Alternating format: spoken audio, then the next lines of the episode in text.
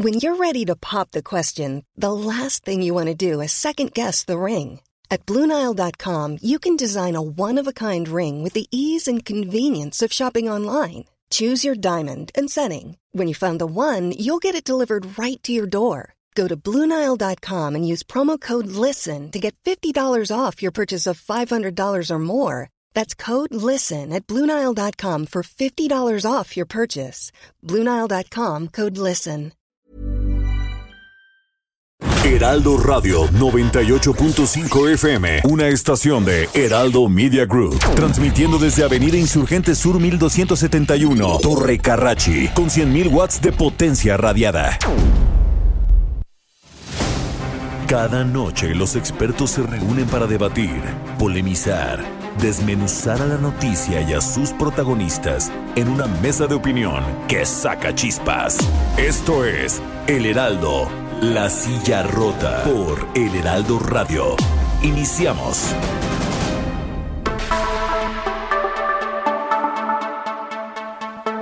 ¿Qué tal? Muy buenas noches, bienvenidas, bienvenidos a la, esta mesa de opinión El Heraldo de México, La Silla Rota. A nombre de Alfredo González Castro, titular de este espacio, le damos la bienvenida y le recordamos que estamos transmitiendo totalmente en vivo desde nuestras instalaciones en la Ciudad de México a través del 98.5 de su frecuencia modulada a todo el territorio nacional y al sur de Estados Unidos gracias a la gran cadena nacional de El Heraldo Radio. Como cada miércoles, saludo a mi colega y amigo Jorge Ramos, director editorial de La Silla Rota. Jorge, ¿qué tal? Bienvenido, muy buenas noches. Platícanos de qué va hoy esta mesa de análisis. Muy buenas noches, Isaías. Eh, ¿Qué tal, auditorio que nos acompaña cada semana eh, en, estas, eh, en esta emisora? Y bueno, pues fíjate que la semana pasada tuvimos un primer acercamiento, ¿no? Sobre este asunto que es de la mayor relevancia. el 12 de diciembre próximo concluye el periodo del ministro José Fernando Franco González Salas. de los 11 ministros, fíjate, de los 11 ministros, eh, al presidente Andrés Manuel Obrador le ha correspondido proponer al Senado, eh, y así han sido elegidos ahí, ratificados, eh, a Margarita Ríos Farjat, a Yasmín Esquivel Moza y a Juan Luis González Alcántara. pero bueno, viene una, un nuevo relevo. ¿Qué esperar de este proceso, Isaías? Así es, Jorge. Y bueno, para hablar de este proceso hemos convocado esta noche al ministro en retiro de la Suprema Corte de Justicia de la Nación, José Ramón Cosío. Eh, ministro, ¿qué tal? Bienvenido, muy buenas noches. Un placer, como siempre, platicar con usted. Eh, eh, ministro, ¿nos escucha ahí? Sí, aquí perfecto. ¿Cómo está? Bienvenido, muy buenas noches, como siempre, un placer eh, conversar con usted, bienvenido, gracias por estar con nosotros. No, al contrario, muchas gracias como siempre por la invitación, qué gusto, ¿eh? Bueno, pues bienvenido, eh, ministro en retiro. Y bueno, pues eh, el, relevo del ministro José Fernando Franco en la Suprema Corte de Justicia de la Nación, pues será uno de los temas eh, prioritarios. Ya el Senado hoy dio a conocer, digamos, la, la, mecánica, ¿no? que, que se seguirá para, para esta designación. la terna la integran Loreta Ortiz, Verónica de Gives y Bernardo Batis, eh, todos del Consejo de la Judicatura Federal, pero pues también se dice por ahí, ¿no? Eh, y según sus perfiles, ¿no? Su, historial, su trayectoria, eh, también, también son cercanos al observador, han sido cercanos al presidente del observador. ministro, pues preguntar, ¿cómo valora estos perfiles? Bueno, primero eh, eh, hay que decir que es una facultad del presidente de la República presentar la terna. Eh, los requisitos que se establecen en la Constitución pues realmente son requisitos muy generales, tener más de 35 años, ser licenciado en Derecho, tener una práctica profesional, no haber tenido alguna condena de carácter penal, no es haber ocupado ciertas posiciones, no secretario de Estado, en fin, diputado, senador con anterioridad al cargo, etc. Entonces esa parte, desde luego, pues la satisfacen eh, eh, las, las tres personas propuestas. En segundo lugar, yo creo y estoy convencido de que las tres, las tres personas tienen una competencia profesional. Tengo el gusto de conocer eh, al maestro Batis de, muchos años. Él militaba entonces en otros partidos políticos, lo vino a la Suprema Corte cuando yo estuve ahí de ministro exponiendo varios casos. Desde luego es una persona con, competencias técnicas. También tengo el gusto de conocer a la maestra Loreta Ortiz, ella estuvo en Conacult hace muchos años, estuvo al frente de la Escuela de Derecho de la Universidad Iberoamericana, una persona conocedora del derecho internacional, a la maestra de Givis, ahí sí, francamente no, no tengo el gusto de conocer. Entonces, su competencia profesional, pues creo que no está en duda para ninguno. Y tampoco creo que esté en duda, y pues las cosas como son, que se tengan una relación con el presidente López Obrador. Eso también, sin duda, es, es importante. Ahora, el hecho de que tengan la cercanía, no sé si personal, me imagino que sí, pero en fin, eh, con el presidente, pues tampoco quiere decir que cuando estén en el cargo, y sería deseable que cuando estén en el cargo, no necesariamente votaran los asuntos que se sometan a su conocimiento, a su resolución, con base en ese conocimiento. Había una frase en algunos tribunales constitucionales del mundo que decía que el primer deber de un ministro de la Suprema Corte de México o un magistrado de la Corte italiana, española, un justice en la Corte americana, el primer deber era el deber de la ingratitud. Y así decía, y era una frase muy importante con respecto a quien lo había postulado a uno y con respecto a quienes habían votado eh, por uno en un determinado cargo.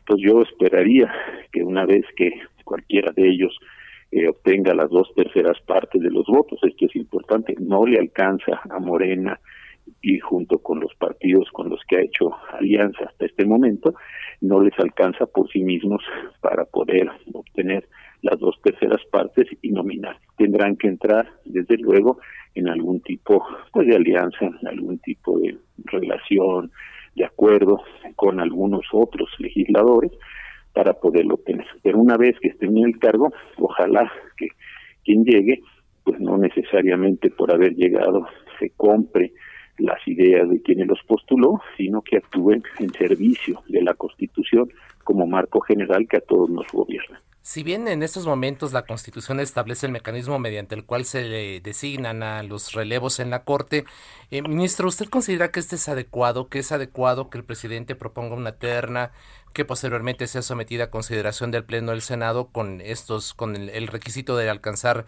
las dos terceras partes de los votos. ¿Usted cree que es un, mecanismo adecuado o deberíamos eh, comenzar a analizar alguna otra para garantizar que quienes lleguen sean los perfiles más adecuados, pero hay sobre todo transparencia y garantía, como usted bien lo comenta, de que no van a servir al final de cuentas en el desempeño de esta importante labor a quien nos está proponiendo? Fíjese, es que qué buena pregunta. En la Constitución de 1857 eh, eran electos los ministros de la Suprema Corte, el presidente Juárez, Gallardo, todos ellos, grandes juristas, fueron electos integrantes a la Suprema Corte de Justicia. Era una votación semejante a la de diputados senadores en segundo grado, es decir, como la de los Estados Unidos, se votaba por unos electores y luego los electores votaban por el cargo y eh, don Daniel Cosío Villegas hizo un análisis y no era un mal sistema, no era un mal sistema. No quiere decir que lo esté proponiendo, simplemente lo que En la cuestión de 17 salimos con un mecanismo muy extraño de participación de la legislatura, pero después, ya a partir de 1928, quedó un mecanismo mediante el cual el presidente proponía una persona y el Senado lo aprobaba o lo rechazaba y simultáneamente eh, se votaba por o el Senado o la Comisión Permanente. Después, en la reforma 94 es cuando pasamos esta idea de las ternas. Y sí encuentro yo algunos problemas en el mecanismo de las ternas, con toda franqueza. Decía algún político viejo con un poco de cinismo y un poco de sorna, que decía que una terna bien hecha eran dos y el que iba a ganar. Entonces, que me gustaba mucho eso, porque, digo, a mí no me lo dijo, pero eran dos y el que ya estaba designado, ¿no? Dos y el que va a ser, o sea, eso va a ser, no. y el bueno, dos la picaresca política, ¿no? Este, alguna vez me lo contó algo, este, que me parecía muy divertido. Yo creo que de repente las temas sí salen dos y el que va a ganar, que ya va, vamos a decirlo así, bendecido. Yo no sé si es el caso, y si es el caso, no sé quién o quién sería o qué, eh, el bendecido o la bendecida. pero sí me gusta va más viéndolo a la distancia el mecanismo que también está, por ejemplo, en la Corte de los Estados Unidos, donde el presidente propone uno y el Senado dice sí o no. Porque creo que sí se ha ido pervirtiendo este mecanismo, porque en la competencia de tres tienen que salir los tres a buscar los votos también de los senadores y en esa relación de los votos con los senadores, pues se pueden también comprometer los temas de la independencia, de la autonomía judicial. Entonces, podría ser el caso, el presidente propone, no resulta, el que sigue. Y así se fuera un mecanismo donde se tuviera que ir teniendo enfrente, digámoslo así, un solo contrincante. Este mecanismo de tres, insisto, creo que se ha pervertido. Y algo bien interesante que vamos a ver, y ustedes lo decían ahora, de las reglas, yo diría que cada una de las designaciones de ministros, yo fui la primera, yo sustituí a don Vicente Aguinaco, fui el primero, luego la ministra Luna Ramos sustituyó a don Juventino Castro y de allí en adelante los demás, creo que cada uno de los procesos ha tenido reglas distintas. A veces han sido comparecencias larguísimas en, en comisiones, a veces han sido comparecencias en comisiones y eh, presentaciones en el Pleno. A veces no ha habido comparecencia en comisiones. Creo que si analizáramos cada uno de los procesos, y si no es que todos han sido diferentes, yo creo que la enorme mayoría han sido diferentes uno de otro, lo cual tampoco es una buen, un buen precedente, ¿no? Pero, ¿y por qué, no, por qué no ha sido igual? O sea, es decir, depende, digamos, del estilo de cada eh, Senado, de cada... Sí, yo creo que sí, yo creo que tiene toda la Yo creo que la cada Junta de Coordinación Política, yo creo, y cada mesa directiva en relación con la Junta y la presidente de la, el presidente de la Comisión de Justicia han establecido sus, sus normas. Yo, por ejemplo, no comparecí a Justicia. Justicia, y la Comisión de Justicia hizo un dictamen de, actitud diciendo que el señor satisface los requisitos. Me presenté al Pleno del Senado. Allí tuvimos los comparecientes de ese momento una, la lectura de un documento, un posicionamiento, salimos y se votó el caso. En cambio, ha habido otros, recuerdo la del ministro Lainez, que está actualmente en activo, una larguísima, larguísima comparecencia, donde le preguntaron de todo durante varias horas. Casi, casi como un examen profesional, ¿no? Eh, peor, peor, yo no quiero un examen profesional tan largo. este, eh, nunca, pero entonces, ¿se acuerda? Le preguntaron de esto, le preguntaron del otro, en fin, una, una larguísima comparecencia. Entonces, cada una ha tenido diferentes eh, procesos, diferentes modos. Y eso también me parece pues que genera suspicacias, porque este la tuvo más fácil en el proceso de comparecencia, porque este fue más complejo. En fin, creo que todo eso sí podría llevarnos a pensar que el mecanismo este de las ternas eh, compromete muchísimo más que el mecanismo de las propuestas individuales, que tuvimos. Claro, veníamos de una mala fama de las designaciones, no todas porque hubo gente espléndida en la Corte durante el siglo XX, pero algunas eh, designaciones que generaban suspicacia política. ¿Se acuerdan ustedes? Los ministros de la Corte luego se iban de gobernadores o de diputados pasaban a gobernadores, a secretarios de Estado. Había una rotación muy importante como si fuera parte, digamos así, del, del personal que estaba al servicio del Ejecutivo y eso creo que generó una enorme suspicacia y ahí fue donde se pensó que la idea de las ternas podría ser mucho más transparente o mucho más autónoma o generar al menos algunos frescos. Pero creo que viéndola a la distancia, la terna compromete más a quien está en la posibilidad de obtener los votos porque pone a competir a tres personas frente a un Senado o frente a los 128 votos que se emiten en el Senado de la República. Claro, ahora, eh, la verdad creo que eh, a partir de esta reforma, sobre todo del 94, que para algunos fue considerado incluso casi casi como un golpe ¿no? al, al, Poder Judicial, porque pues, lo descabezaron completamente y, lo renovaron. Pero creo que a partir de entonces como que se profesionalizó más, es decir, llegaron ya perfiles eh, con, con, probada experiencia, eh, eh, que, que, se integraron a, la corte. Pero yo por ahí alguien le, leí que, que, que, hablaban que incluso en algún momento de la historia, no sé si lo tenga registrado, hubo un militar, un general que fue miembro de la, de la Suprema Corte de Justicia. Mire, yo, yo, en, Estados Unidos esta, la Corte yo creo que es la, no, no es la más, pero es una de las instituciones más estudiadas por politólogos, sociólogos, etcétera. Y eso es hace muchos años llegaron a la conclusión de que había sillas que estaban otorgadas a ciertos grupos o a ciertas personas. Por ejemplo, durante mucho muchos años el estado de Massachusetts, el estado de Nueva York, pues tenían sillas. Después, con la designación de, de Branda, hizo un muy, muy importante miembro de la comunidad judía y después de, de Benjamin Cardoso, eh, los judíos tuvieron, tuvieron silla. Con Turgot Marshall, las personas de color. Eh, con la señora O'Connor, las mujeres tenían eh, silla. Yo alguna vez me preguntaba si nosotros en México habíamos tenido un proceso semejante. Y sí hubo varios años donde las organizaciones del trabajo, la CTM, el Congreso del Trabajo, tuvieron una silla en la cuarta sala. Por ejemplo, ahí estuvo personas pues, más, muy destacadas como abogados, como el, el ministro Calleja, y también en la segunda sala, que era la que llevaba los asuntos administrativos, las Fuerzas Armadas, el Ejército, tuvo silla, muchos, durante mucho tiempo hubo generales, eh, eh, que, que, ocuparon eh, la silla en la sala. Entonces, yo la impresión que tengo, no, es, no sé si era así un acuerdo formal, pero así como en la Corte de los Estados Unidos, insisto, hoy sería imposible pensar una Corte sin una mujer, sin una persona de color, sin una persona de diferentes eh, de una de, una de una de una condición o de un estado, de una situación eh, particular, nosotros creo que yo las únicas dos que identifiqué en lo que estudió la Corte era una para los militares y una para el sector, para el sector obrero y creo que esa sí se permaneció. Eh, con la reforma 94 que usted dice, cuando se suprimió la Corte, ahí desapareció. estaba en activo en la Suprema Corte el general García Vázquez, fue el último de los generales, pero no fue el único.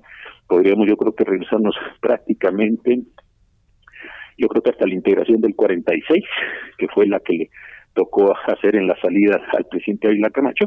Eh, yo creo que esa fue la última, de ahí empezó esta presencia clara de los militares.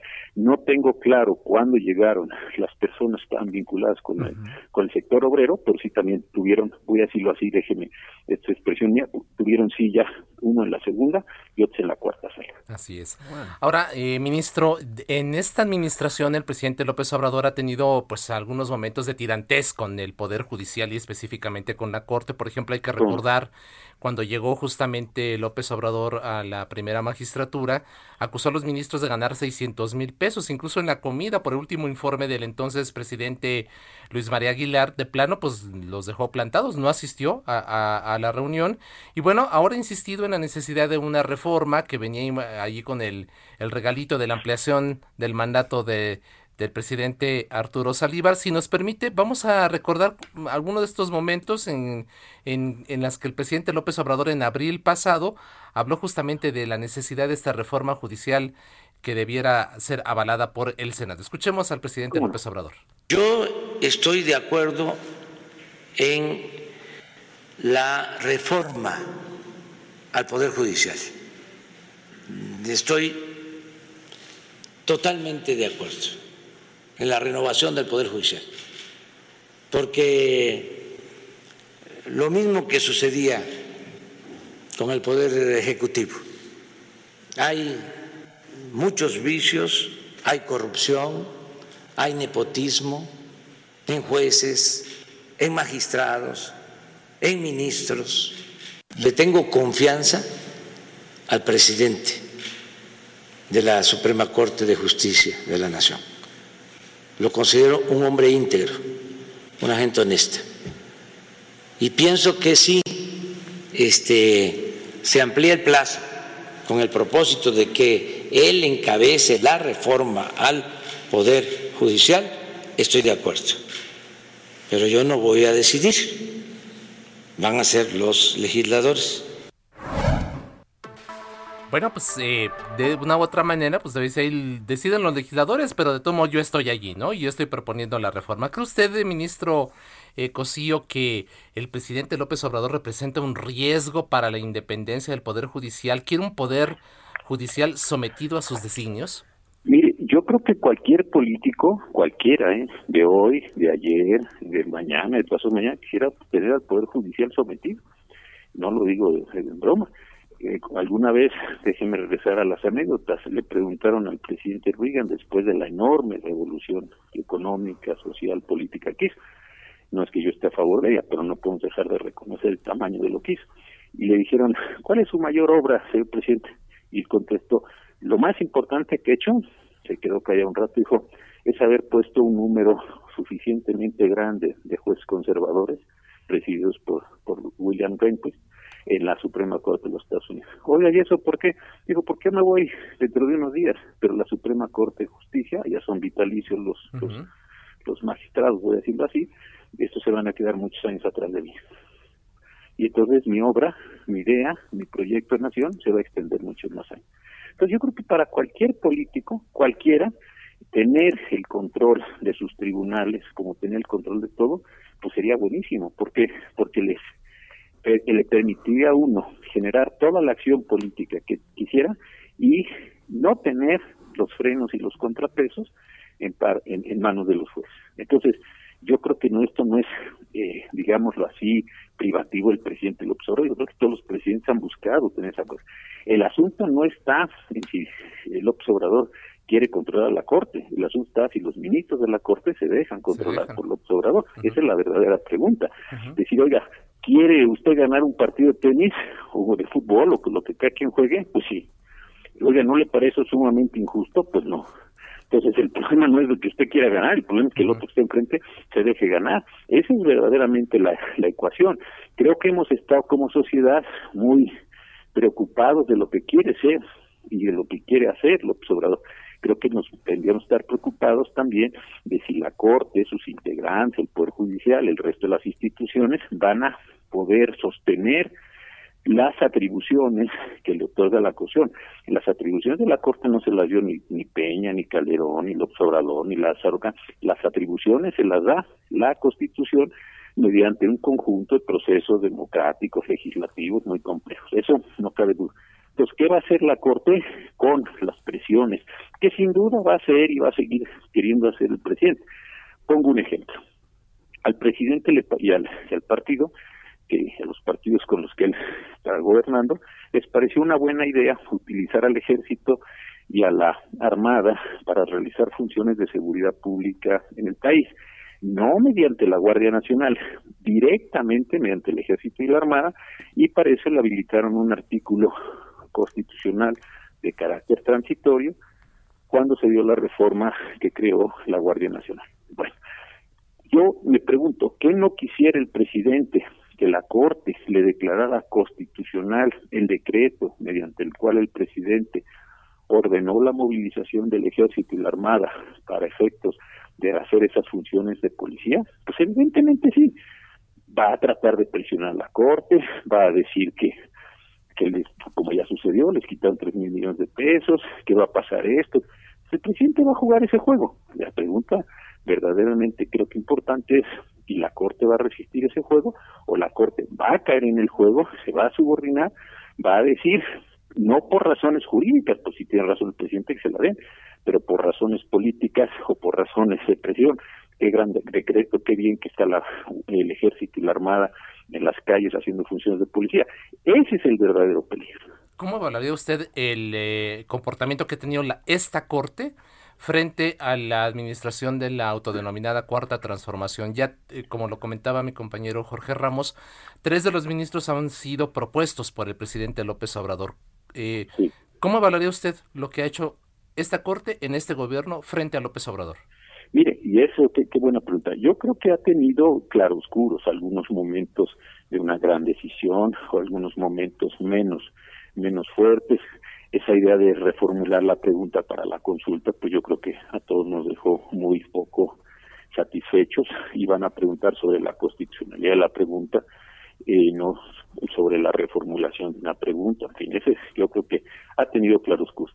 Pero lo que sí varios eh, comentaristas, pongo el caso de Héctor Aguilar Camín, eh, María Amparo Casar, personas que están escribiendo y analizando estos fenómenos, han puesto de manifiesto un fenómeno que es muy serio, y este es dónde están todos esos asuntos grandes que le importan a la cuarta transformación y al presidente de la República en la discusión de la propia Suprema Corte de Justicia de la Nación. Este creo que es un problema muy importante. Regreso, hay muchos temas que tienen que ver con este proceso, yo sí creo que es un proceso de militarización abiertamente que está viviendo el país. Pero bueno, esos temas están impugnados. ¿Dónde están las resoluciones de la Corte que están tomando una decisión sobre si es constitucional o no, no sé si es una buena idea una mala idea, ese no es el punto, si es constitucional o no que las Fuerzas Armadas estén realizando. Esos asuntos están en la Corte. Yo creo que ese es el termómetro para decir, no solo de lo que está resolviendo la Corte y cómo lo está resolviendo, sino también me parece que debemos estar muy atentos a aquello que no está resolviendo la Corte y debiera estar resolviendo. Ese me parece que también es un termómetro. claro, y eso es lo que va a determinar justamente esta relación. Eh, ministro en retiro de la Corte, José Ramón Cosío, le agradecemos mucho, desgraciadamente nos, gracias. nos, este, nos gana el tiempo, pero como siempre es un placer conversar con usted. Muchas gracias por su tiempo y confianza. Muy afectuoso, cuídense mucho, buenas noches. Buenas un abrazo, muchas gracias. Hacemos una pequeña pausa, quédese, volvemos en esta mesa de opinión, el Heraldo de México, la silla rota. Esto es Mesa de Opinión, La Silla Rota. La polémica y el debate continúan después del corte. No te vayas. Burroughs Furniture is built for the way you live. From ensuring easy assembly and disassembly to honoring highly requested new colors for their award-winning seating, they always have their customers in mind. Their modular seating is made out of durable materials to last and grow with you. And with Burrow, you always get fast, free shipping. Get up to 60% off during Burrow's Memorial Day sale at burrow.com slash ACAST. That's burrow.com slash ACAST. burrow.com slash ACAST. Heraldo Radio.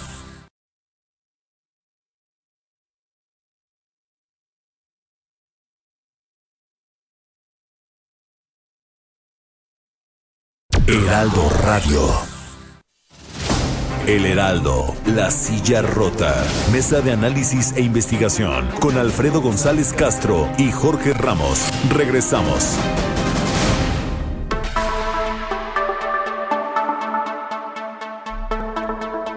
Regresamos a esta mesa de opinión, El Heraldo de México, La Silla Rota, en nombre de Alfredo González, titular de este espacio, le saluda esta noche su servidor Isaías Robles, junto con mi colega y amigo Jorge Ramos, llevándole por supuesto los temas más importantes de la agenda nacional. Acabamos de eh, eh, concluir una conversación muy grata con el ministro en retiro, José Ramón Cosillo, que nos habla justamente del relevo que habrá a partir de diciembre en la Corte y también por supuesto la terna que envió ya el presidente al Senado para su ratificación. Creo que fue bastante interesante y clara la conversación con, con el ministro, ¿no, Jorge? Así es, sí, y, bueno, son de los temas que creemos no que, que, el ciudadano el auditorio debiera estar eh, pues atento no para eh, todos estos cambios que tienen mucho que ver con pues con tomas de decisiones no es, eh, y, y, bueno se trata de un poder no el poder judicial que este es muy irrelevante pues en, en las decisiones que toma el Estado mexicano ya en su integración total. Pero bueno que nos repercute a final de que nos repercute los ciudadanos porque pareciera lejano no de repente hables de la corte y te imaginas no a los ministros allí con sus togas etcétera etcétera y pero en realidad lo que se está decidiendo ahí es la constitucionalidad de muchas leyes que al final de cuentas nos van a impactar a todos como ciudadanos, entonces de ahí la, relevancia. Le reiteramos que estamos transmitiendo totalmente en vivo por el 98.5 de FM aquí en la Ciudad de México, llegando a todo el territorio nacional y al sur de Estados Unidos, gracias a la gran cadena nacional de El Heraldo Radio. Y vamos eh, sin eh, mayor preámbulo, Jorge, a abordar el siguiente tema de esta noche. Así es, fíjate que eh, pues, hemos aquí en esta mesa eh, tratamos de, ver con nuestros invitados, de analizar con nuestros invitados lo que pasa en el país, ¿no? La situación política. Eh, y bueno, vamos a empezar eh, con un tema, algo que tiene que ver con el INE y, esta disputa por la nación. Pareciera que el INE es un, es un vértice importante en esta discusión ya lo vimos en, en, la aprobación del presupuesto este fin de semana, se, pues, se confirmó un recorte de 4.903 millones de pesos eh, a su presupuesto, pero pareciera que esto apenas es la punta del iceberg. Un día sí y otro también, el gobierno y el propio presidente Andrés Manuel Observador la emprende contra el INE ¿Qué hay detrás? ¿Qué está sucediendo, Isaías? Así es, y para responder esta y otras preguntas se encuentra ya en la línea telefónica el doctor José Waldenberg, el ex eh, consejero presidente del IFE, académico, autor de muchísimos libros, defensor de la democracia, una de las mentes más brillantes de nuestro país. Bienvenido, doctor Waldenberg, un placer conversar con usted. Muchas gracias. Buenas noches, gracias por la invitación, es un gusto estar con ustedes. Pues muchas gracias, eh, eh, eh doctor eh, Waldenberg. Pues, vamos a empezar con, con, una, con algo que, que usted vivió. Apenas este, el pasado 1 de noviembre se cumplieron pues 25 años del arranque del entonces Instituto Federal Electoral que usted eh, justamente encabezó. Eh, en aquel entonces, pues el país venía pues de una crisis política, ¿no? Derivada por este asunto del fraude electoral del 88, eh, partido único, pero bueno, en los de los primeros resultados que, que dio eh, el IFE implicaron pues la pérdida de la mayoría de ese partido único del PRI en la Cámara de Diputados y también por ejemplo la llegada al gobierno de la Ciudad de México por parte pues, de la oposición en este en ese momento eh, por parte de Cuauhtémoc Cárdenas eh, del entonces del Partido de la Revolución Democrática. Doctor Goldenberg, ¿cómo fue ese comienzo? ¿Qué recuerda usted de ese comienzo? A ver, el, Instituto Federal Electoral tiene 31 años. Eh, fue, fue, fundado en 1990, como bien dice usted, después de las elecciones del 88, que generaron un proceso postelectoral no solamente tenso, sino muy controvertido. En los 25 años son a partir de que, en el, que el Instituto Federal Electoral se convierte en una institución completamente autónoma porque el gobierno federal sale del Instituto Federal Electoral. Pero en efecto, el, el IFE surge por necesidad y es una necesidad que se convierte en virtud. Afortunadamente las oposiciones y el gobierno, luego de las elecciones del 88, entendieron que México no podía ir a otras elecciones con las mismas normas y las mismas instituciones que habían, bajo las cuales se habían desarrollado los comicios del 88. Y entonces, eh, para decirlo de manera gráfica, decidieron tirar al bote de la basura a la vieja Comisión Federal Electoral y construir una nueva institución. ¿De qué se trataba? De dar garantías de imparcialidad a todos, todos quiere decir, por supuesto, los partidos políticos, pero también a los ciudadanos, a los medios, a la academia, a las asociaciones civiles. Es decir, creo que se tomó conciencia de que México era un país plural en el cual palpitaban diferentes ideologías, puntos de vista, eh, incluso sensibilidades, y que esa diversidad requería de una autoridad electoral que les diera garantías a todos, de tal suerte que esa diversidad política pues pudiera convivir y competir en un marco institucional y pacífico. Y esa fue la gran apuesta. Y como bien dice usted, pues una vez que se contó con esa institución, fueron los ciudadanos votando los que eh, pues hicieron que el mundo de la representación política pasara de ser un mundo prácticamente habitado por una sola fuerza política a un mundo de la representación pues plural como es la propia sociedad mexicana. Así es. Doctor Goldenberg, ¿ve usted en la actualidad en el gobierno que encabeza el presidente López Obrador algún algún intento, algún deseo de de volver a esa historia que usted nos relata de la Comisión Federal Electoral, de una de unas elecciones controladas desde el gobierno y, manejadas desde la Secretaría de Gobernación? Pues mire, por desgracia sí.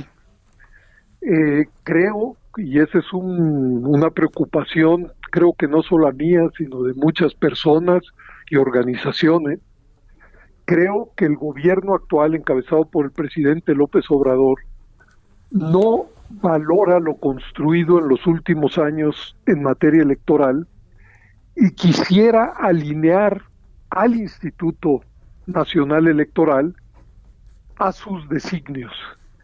Y esto sería un retroceso de décadas en nuestro caso, porque la experiencia ha demostrado que la diversidad política que existe en México requiere de un organizador electoral que esté por encima y sea autónomo del gobierno y de los partidos políticos.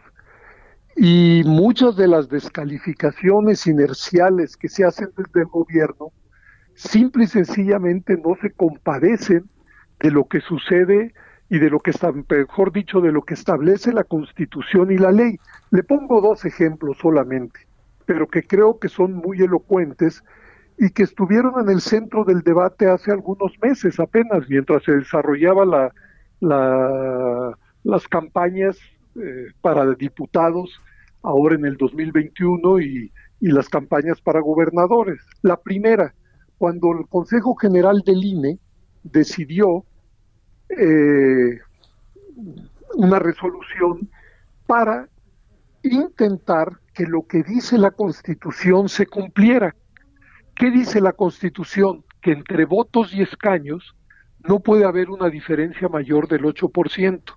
Y sin embargo, en las elecciones de 2018, la coalición en torno a Morena, fingiendo que eh, muchos de los candidatos de Morena eran nominalmente del PT y del PES, logró una sobrerepresentación de casi el 16% en la Cámara. ¿Qué quiere decir esto para que no suene un galimatías? Que una minoría de votos se convirtió en una mayoría de escaños contraviniendo lo que establece la Constitución, mientras que una mayoría de votos dispersos acabó siendo una minoría. Bueno, el, el INE saca una resolución pues para, para que no vuelva a suceder eso. Y entonces, a partir de ahí, el presidente de la República y su partido Morena eh, empiezan una campaña de descrédito contra la institución. Hay que decir que cuando fueron al tribunal, el tribunal de manera unánime, unánime, 7 a 0, dijo que lo que había hecho el INE era correcto.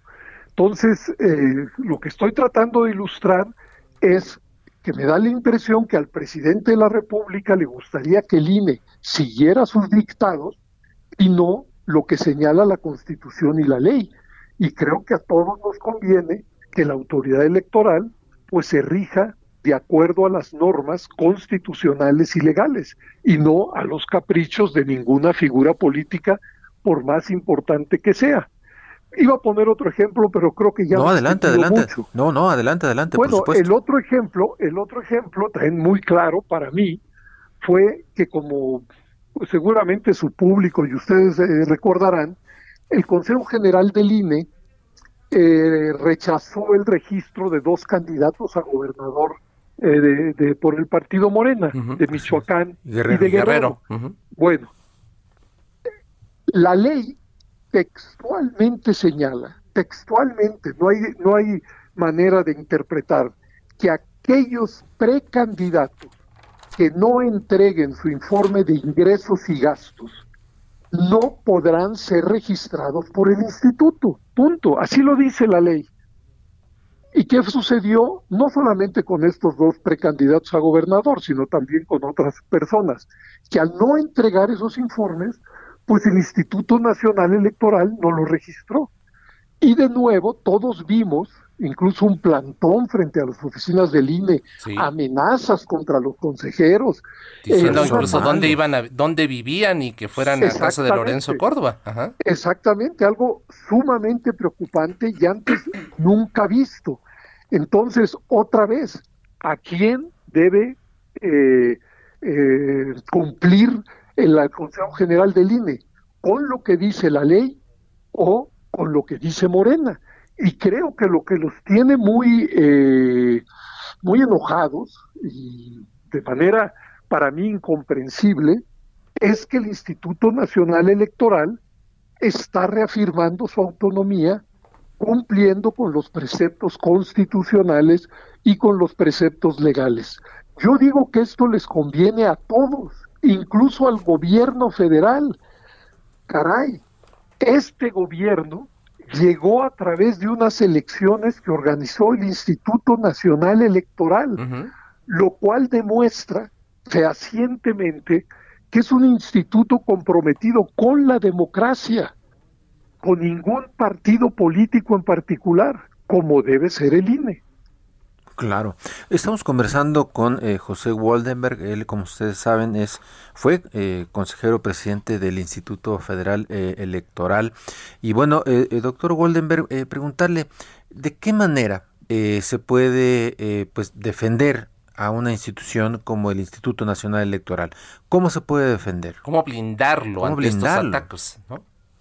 Bueno, yo creo que el Instituto Nacional Electoral se defiende solo con sus actos, con sus resoluciones, al organizar de manera independiente e imparcial las elecciones, eh, etcétera, etcétera. Pero qué bueno que usted haga esta pregunta, porque creo que el Instituto Nacional Electoral es un patrimonio de todos.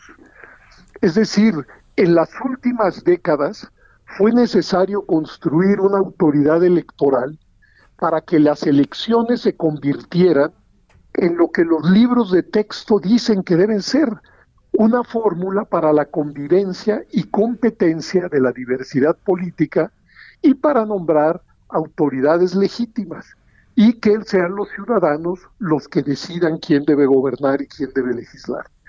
Y la verdad, estoy convencido que cualquier observador objetivo de la vida nacional en México sabe que a partir de la creación del IFE y el INE, las elecciones en México empezaron a ser eh, empezaron a ser transparentes, empezaron a ser imparciales y empezaron a ser equitativas. Se trata de un proceso de construcción en el cual han participado varias generaciones de mexicanos diversos partidos políticos, organizaciones de la sociedad civil, los medios de comunicación, académicos con diferente filiación política. Es decir, el INE es resultado de un proceso democratizador en México y por ello, ojalá los partidos, ojalá los medios de comunicación, ojalá la academia y ojalá el ciudadano de a pie, todos ellos ayuden a preservar la autonomía del Instituto Nacional Electoral. No quiero siquiera imaginar un país como México, con su complejidad, sus desigualdades, etcétera, etcétera, que no tenga una autoridad electoral que, que, nos permita que las elecciones sigan siendo lo que han sido en los últimos años una fórmula que cuando cambian los humores públicos, pues cambia el gobierno. Si algo, por ejemplo, se, hubiera que decir, eh, poner un ejemplo de lo que ha sucedido en México en los últimos años, bastaría decir que de las cuatro últimas elecciones presidenciales, en tres han ganado la oposición. Eso quiere decir claramente que se trata de un instituto que no está alineado con ninguno de los contendientes. Así es. Ahora, lo cierto y eh, es que la instrucción que ha dado el propio presidente a, Mario Delgado, líder de Morena, y a los diputados, senadores, a todos los líderes de este partido político en el país es saquen a la gente. Vamos a defender eh, dos asuntos importantes. Uno tiene que ver con la reforma, la contrarreforma eléctrica, pero el otro tiene que ver el asunto de la revocación de mandato que bueno, pues ahí está un asunto de que si es revocación, mientras ellos lo interpretan como una ratificación de mandato. ¿Cómo hacer frente, doctor, a estos embates que ya pues, lo, lo, que, se, lo que se prevé es que Morena va a intentar movilizar, ¿no? Y presionar a que el pueblo bueno salga a las calles a decir el INE es el que tiene altos salarios, cuestan muy caras las elecciones, no permiten la revocación de mandato. ¿Cómo poder hacer frente, doctor, en los hechos a esto que es muy previsible que ocurrirá seguramente en los primeros meses del próximo año? Mire, yo creo que estamos ante un carnaval que no tiene ni pies ni cabeza. Déjeme, déjeme explicarle por qué digo esto. Sí. Primero, hubo una reforma constitucional que no llenó, desde mi punto de vista, estoy dando un punto de vista subjetivo porque hoy ya está en la Constitución y ni hablar, que no llenó una de las condiciones de cualquier reforma en materia constitucional y legal. Y es que las reformas no pueden ser ni retroactivas ni ad hominem. ¿Qué quiere decir ad hominem? Que tengan un destinatario particular. ¿Qué sucedió con esta reforma? Pues sin duda alguna impactó de manera retroactiva, porque nosotros en el año 2018 fuimos a, a, elegir un presidente por cinco años y diez meses, que es el caso de nuestro presidente Andrés Manuel López Obrador. Es decir, si se quería introducir la fórmula de revocación de mandato, tendría que ser para el presidente que vamos a votar en el año 2024 y no de manera retrospectiva. Y segundo, tampoco es conveniente legislar a dominem. Y es claro que esta legislación se hizo pensando en el actual presidente y no sus, en sus consecuencias a futuro.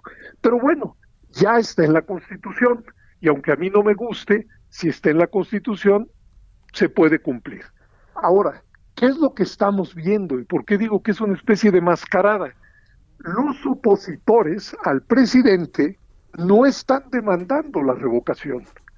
Es curioso que sean sus propios seguidores los que estén pidiendo firmas para removerlo de su cargo. Claro, como no pueden hacer eso, están mintiendo.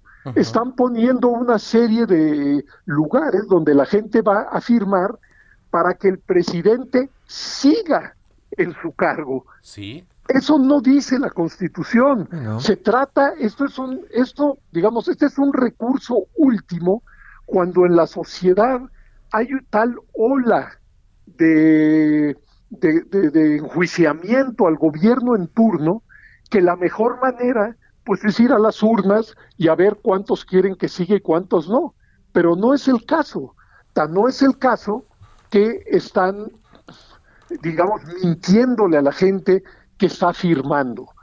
Vamos, si la si, si cualquiera ciudadano quiere que siga el presidente de la República hasta el fin de su mandato, pues realmente no hay que hacer nada, absolutamente nada, porque ya se le eligió hasta el fin del mandato. Ahora, el INE lo que ha hecho, creo yo de manera prudencial, es incluir en su presupuesto una partida por si hay revocación de mandato.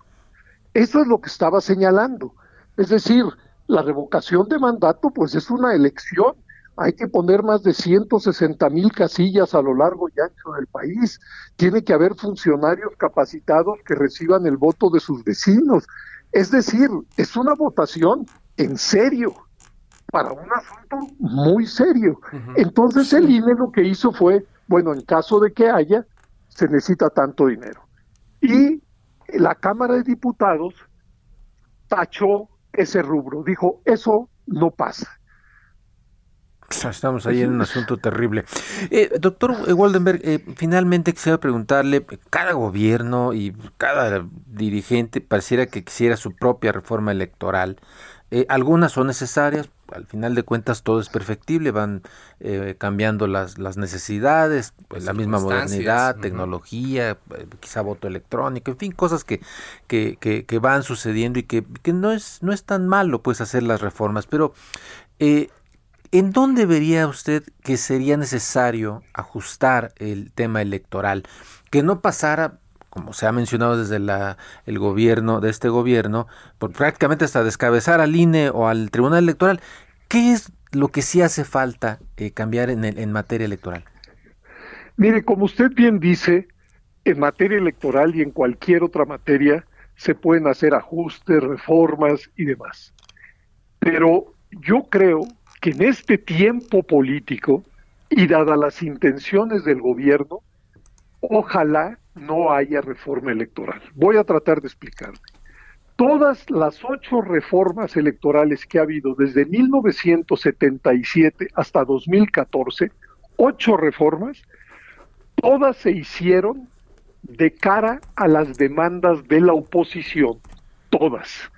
Es decir, eh, partidos que en el inicio ni siquiera estaban en el marco institucional legal, que reclamaban su entrada, partidos que reclamaban una autoridad electoral eh, imparcial, partidos y organizaciones sociales que clamaban por la equidad en la contienda, etcétera, etcétera. Y en todas esas reformas, en unas más y en unas menos, no todas tuvieron la misma importancia, por supuesto, se incluyeron demandas de los opositores. Ese fue el motor de las reformas, las demandas que se hacían desde la oposición al gobierno. Esta sería la primera reforma que se hace desde el gobierno para tratar, según han anunciado, y, su intención, de alinear al INE a los designios gubernamentales y algo igualmente preocupante, que se ha anunciado que pretenden acabar con los diputados plurinominales, sin entender que sin esos diputados lo que tendríamos es una sobrerepresentación de la mayoría. ¿Qué quiere decir sobrerepresentación? Que entre su porcentaje de votos y porcentaje de diputados habría tal diferencia que haría que el propio principio de representación fuera vulnerado. Entonces, claro que claro que se puede ajustar, claro que se debe ajustar, pero, en este ambiente, ojalá, que nos quedemos con la legislación que tenemos. Muy bien. Pues eh, muchísimas gracias, eh, doctor eh, José Waldenberg, por haber conversado con, con, nosotros para tratar de entender pues, qué es lo que está sucediendo, ¿no? Y, Gracias a ustedes, de verdad. Gracias, eh, doctor José Waldenberg. Pues ahí está, un invitado de lujo que tuvimos esta noche. Gracias a todos quienes hicieron posible este esfuerzo. Ángel Arellano en la producción, Javier Baez en los controles técnicos, Gustavo Martínez en ingeniería. Nos esperamos el próximo miércoles a las 9 de la noche aquí en la Mesa de Opinión del Heraldo de México, La Silla Rota. El martes en la Mesa de Opinión a Fuego Lento. A nombre de Alfredo González, titular de este espacio, se despide su servidor Isaías Robles. Descanse. Muy buenas noches. Quédese en con Heraldo Capital y Virgilio Pasotti. Muy buenas noches. La polémica por hoy ha terminado. Heraldo Radio, la HCL se comparte, se ve y ahora también se escucha. Even when we're on a budget, we still deserve nice things. Quince is a place to scoop up stunning high-end goods for 50 to 80% less than similar brands. They have buttery soft cashmere sweaters starting at $50, luxurious Italian leather bags, and so much more. Plus, Quince only works with factories that use safe, ethical, and responsible manufacturing. Get the high-end goods you'll love without the high price tag with Quince. Go to quince.com/style for free shipping and 365-day returns.